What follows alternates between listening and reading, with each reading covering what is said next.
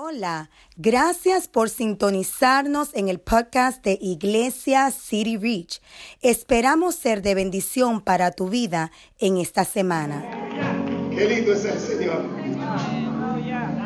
Síganlo ahí, síganlo ahí, síganlo ahí. Voy a invitar a toda la iglesia a que leamos esta porción bíblica. Dios no ha terminado todavía, mi amado hermano.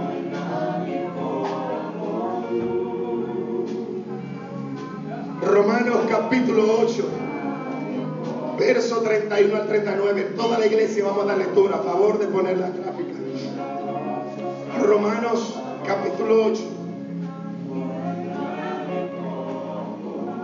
Romanos capítulo 8, verso 31 hacia el 39. La gráfica con la lectura bíblica, por favor. Lo vamos a leer todo pausado, calmado. Dice la palabra a la cuenta de uno, el verso bíblico, por favor. A la cuenta de uno, a la cuenta de dos y a la cuenta de tres. El verso bíblico. Aleluya, qué lindo es el Señor. A la cuenta de uno, a la cuenta de dos y a la cuenta de tres. ¿Qué pues diremos a esto? Vamos iglesia, quiero oírlo. ¿Qué pues diremos a esto? Si Dios es por nosotros, ¿quién contra nosotros? El que no escatimó ni a su propio Hijo, sino que lo entregó por todos nosotros. ¿Cómo no nos dará también con Él todas las cosas? ¿Quién acusará a los escogidos de Dios? Dios es el que justifica. ¿Quién es el que condenará? Cristo es el que murió, mas aún el que también resucitó, el que además está a la diestra de Dios, el que también intercede por nosotros. ¿Quién nos separará del amor de Cristo? Tribulación o angustia, o persecución, o hambre, o desnudez, o peligro, o espada, como está escrito. Por causa de ti somos muertos todo el tiempo, somos contados como oveja de matadero. Antes, en todas estas cosas, somos más que vencedores por medio de aquel que nos amó, por lo cual Estoy seguro. Ni la vida, ni ángeles, ni principados, ni potestades. Que lo oiga el diablo, que lo oiga el enemigo. Ni lo alto, ni lo profundo, ni ninguna cosa creada nos podrá separar del amor de Dios.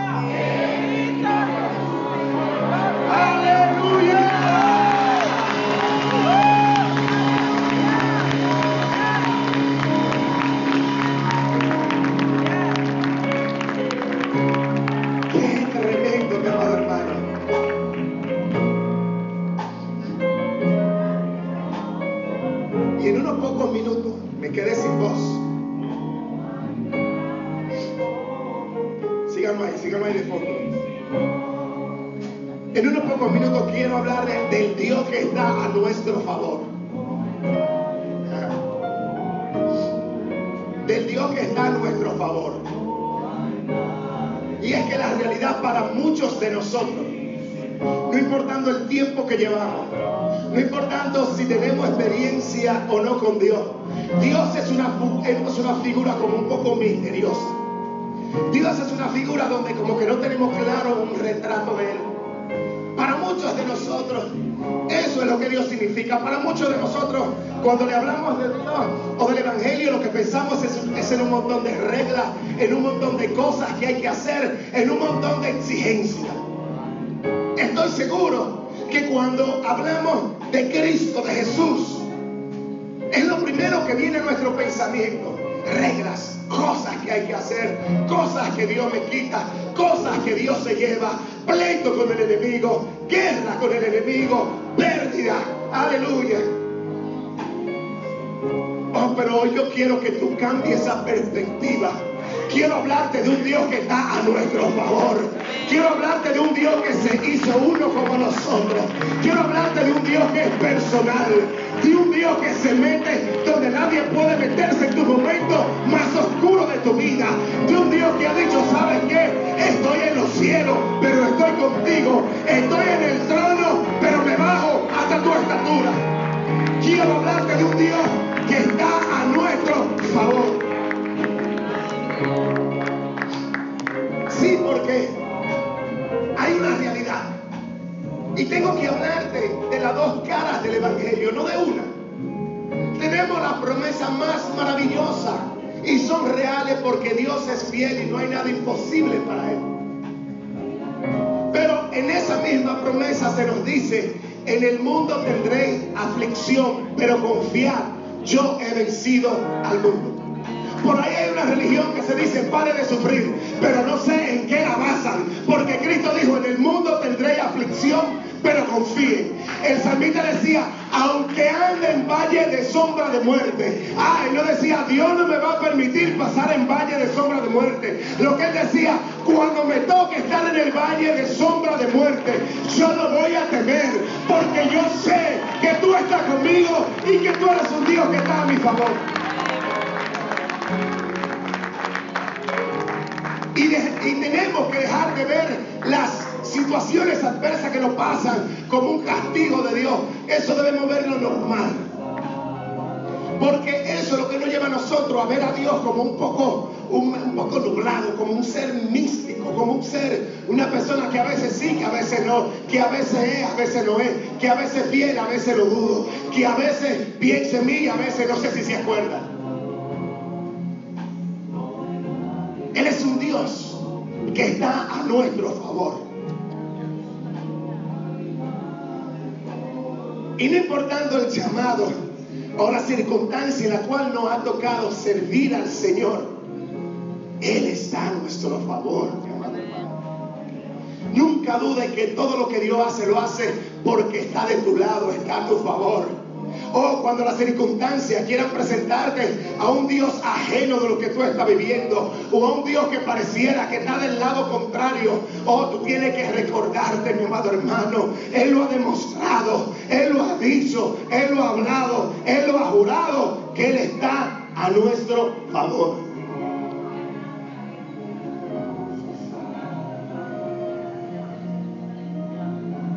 En el verso 38 donde leímos, dice la foto, por lo cual estoy seguro. Ah, esa es la parte, esa es la parte, mi amado hermano. ¿Está usted seguro de lo que la Biblia dice? ¿Está usted seguro de quién es Dios? Este hombre que dijo eso, mi amado hermano, no tenía una vida de la más cómoda como usted y yo la tenemos. Este hombre había sido azotado, había sido apedreado, apaleado, mi amado hermano. Lo habían dejado en ocasiones como muerto. Estuvo en prisiones y él decía, no importando lo que yo vea, no importando lo que yo experimente, de algo yo estoy seguro. Y es que Dios está a mi favor.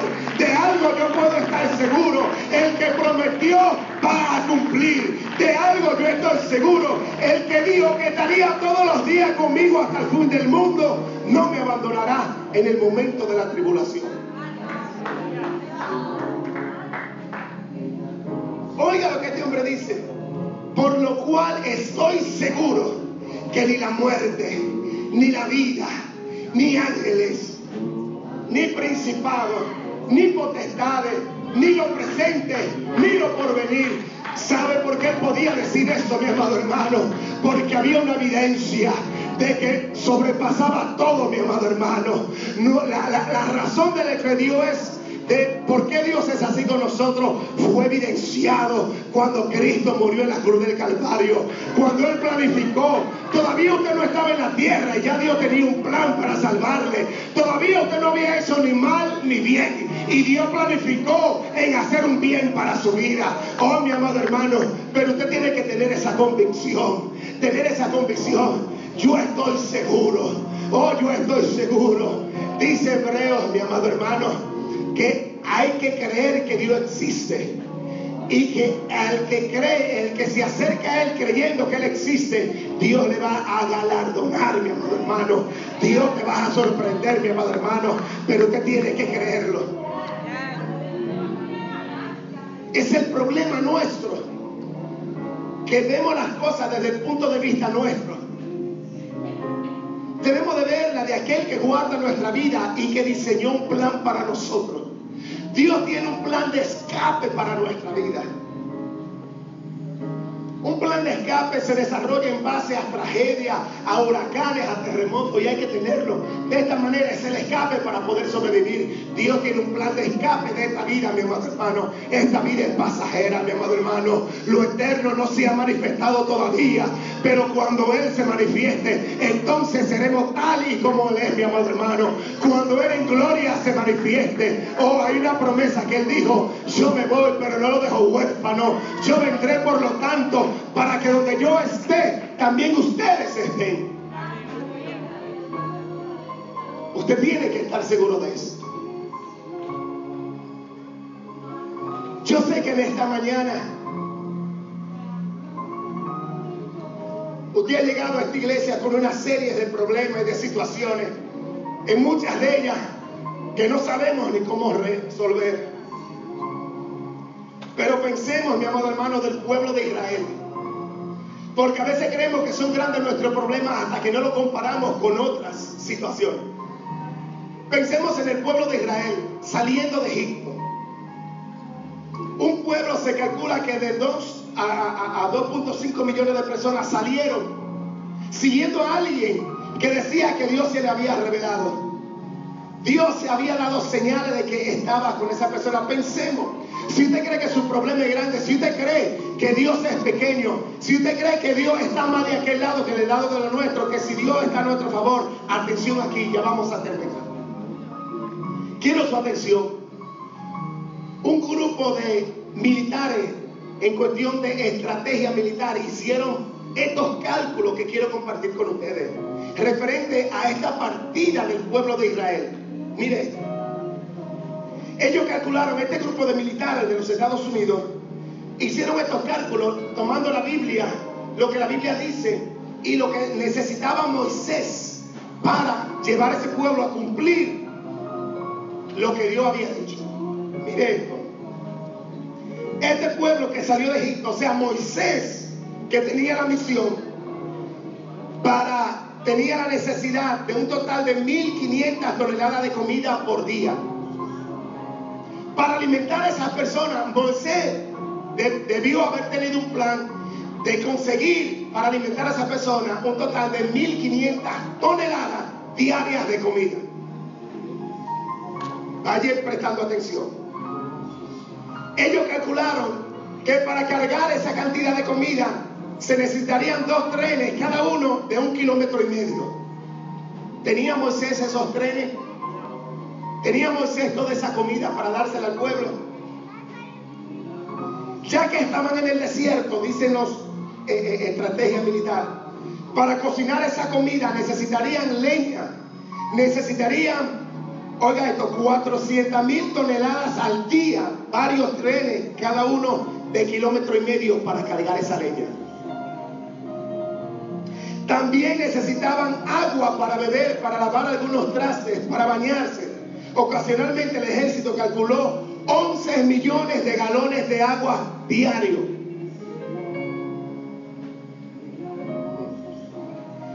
Se necesitaría un tren de 2.5 kilómetros de largo diariamente para eh, poder suplir esa necesidad de agua.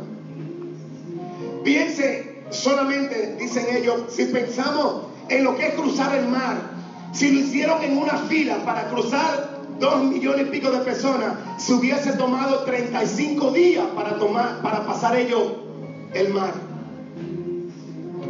En una sola fila. Ahora, si fue que lo cruzaron estando así de frente, estando así al lado, ellos calcularon dos millones y medio de personas. Para cruzar en una noche la brecha en el mar hubiera necesitado ser de 4 kilómetros el pedazo que Dios abrió del mar era de cuatro kilómetros, ¿cree usted que Moisés tenía en mente lo que Dios iba a hacer?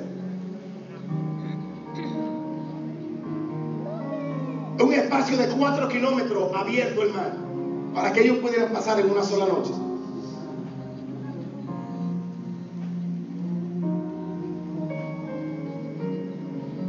Luego para, luego de pasar aquel mar, se necesitaba un área del tamaño de la ciudad de Nueva York completa para que este pueblo posara. ¿Usted cree que Moisés tenía eso calculado? Ah, pero eso solamente ocurre cuando usted sabe y entiende que hay un Dios que está a su favor. Porque el problema es que aunque Faraón lo venía siguiendo y Moisés no pudo hacer los cálculos de lo que él necesitaba, una cosa bastó y era saber que Dios estaba a su favor. Oh, mi amado hermano, no sé cuáles son tus cálculos, cuál es tu lógica para que Dios haga lo que tenga que hacer en tu vida. Pero yo quiero decirte que es suficiente que tú sepas que Él es el Dios que está a tu favor. Él es el Dios que prometió que estaría contigo y que no te dejaría, que no te abandonaría. Por lo tanto, mi amado hermano, de eso tú tienes que estar seguro. Que Él es el Dios que está a tu favor. No importando lo que se vea, Él es el Dios que está a nuestro favor. Él está a nuestro favor. Y eso indica que nosotros tenemos que aferrarnos a eso. Eso es suficiente, saber que Dios está a mi favor. Nuestra lógica nos engaña. Por lo tanto, estoy seguro que nada nos podrá separar de ese decreto que Dios dijo. Es que yo voy a estar con ustedes todos los días hasta el fin del. Y es lo que Satanás y nuestro miedo y nuestra mentalidad, nuestras emociones quieren hacernos creer de que ya se olvidó, de que ya Dios nos dejó, de que por lo que estamos viviendo ya Dios nos descualificó. Oh, mi amado hermano, si tan solo te atreves a creer, no a creer lo que tus emociones te pintan, hacia donde la violencia del enemigo te está queriendo hacer creer si pensara que Dios lo dijo. Y si Él lo dijo, mi amado hermano, créame que Dios lo hará si yo respondo a lo que Él ha dicho. Dice el apóstol.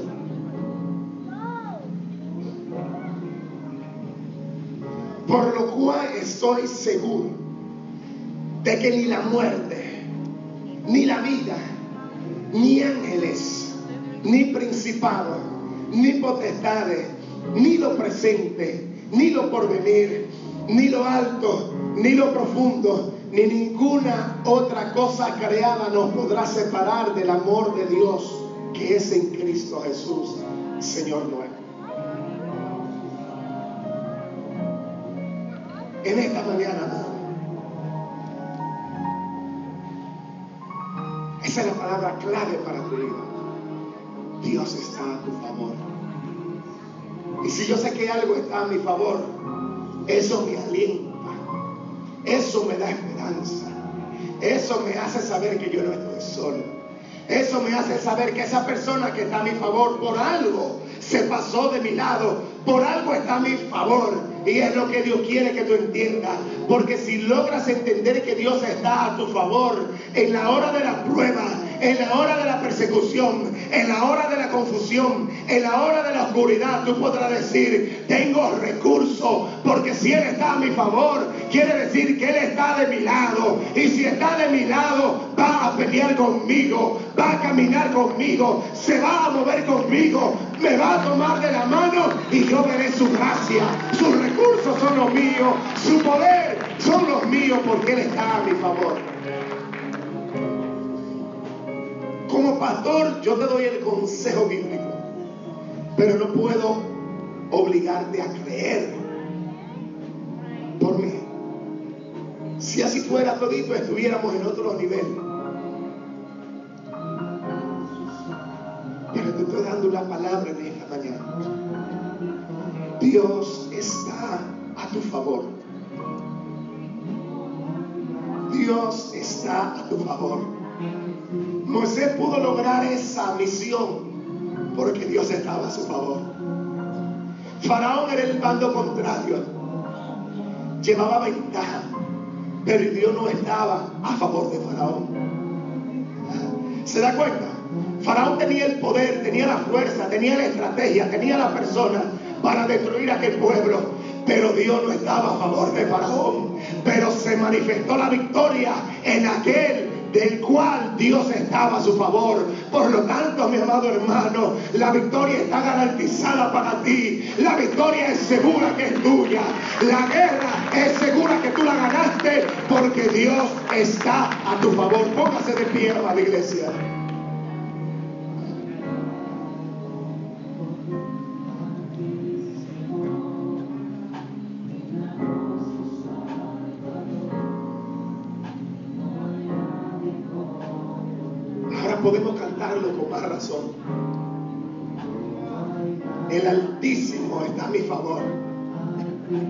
El Altísimo es milagroso. El Altísimo está a mi favor. Y no hay otro que lo iguale.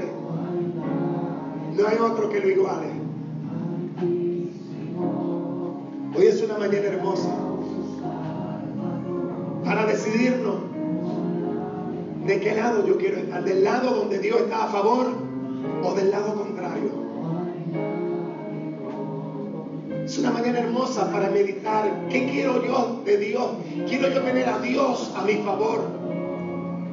¿O quiero yo enfrentar la vida, la eternidad, las situaciones adversas que le pasan tanto al cristiano como al que no le sirve al Señor?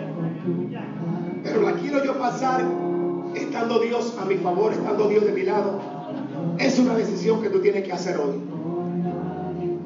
Yo te invito que tú quieres darle la oportunidad para que Dios esté de tu lado, que tú levantes tu mano ahí donde tú estás. Levanta tu mano si tú sabes que necesitas a Dios a tu favor.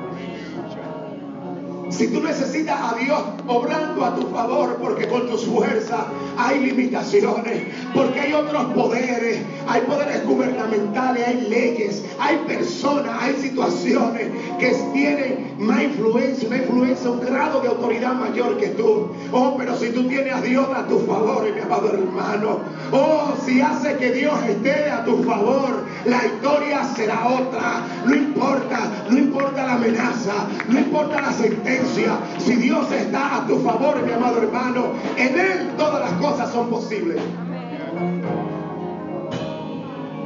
Vamos a levantar todas las manos y vamos a invitar al Señor que esté a nuestro favor. Repita conmigo, Señor Jesús, te doy gracias porque siendo Dios te despojaste para hacerte como yo y dar evidencia de que tú estás a mi favor. No ignoraste mis necesidades. La pagaste. Pagaste mi deuda para que yo tuviera las bendiciones tuyas. Tengo evidencia de que tú estás a mi favor. Porque moriste en mi lugar cuando no tenía que hacerlo. Me amaste cuando no debiste hacerlo. Tengo evidencia cierta de que tú estás a mi favor. Si en esta mañana te estoy confesando como mi Salvador, como mi Señor, tú estás a mi favor. Y desde hoy en adelante, sabiendo que tú estás a mi favor, seré indetenible, seré imparable, caminaré no por lógica, no por vista, sino por fe. Soy vencedor, me pertenece la victoria, me pertenece la salud, me pertenece el milagro, me pertenece la vida, me pertenece la bendición, me pertenece la sabiduría, me pertenece los tesoros de tu reino. Oh amado hermano, el altar está abierto. intercesores interceder por usted. Ahora que usted sabe que Dios está a su favor, mi amado hermano, corra hacia aquí, mi amado hermano. Y en el poder de la... Ay, mi amado hermano, si usted supiera lo que es el poder del acuerdo, cuando dos o tres se reúnen en su nombre y se pusieren de acuerdo en algo, Dios lo hará desde los cielos. Desde los cielos, Dios abrirá las ventanas cuando reconocemos que Dios está a nuestro favor. Se abre el altar mientras los hermanos adoran para aquellos que quieran ponerse de acuerdo con estos intercesores y con esa certeza de que Dios está a su favor, interceder por sus necesidades.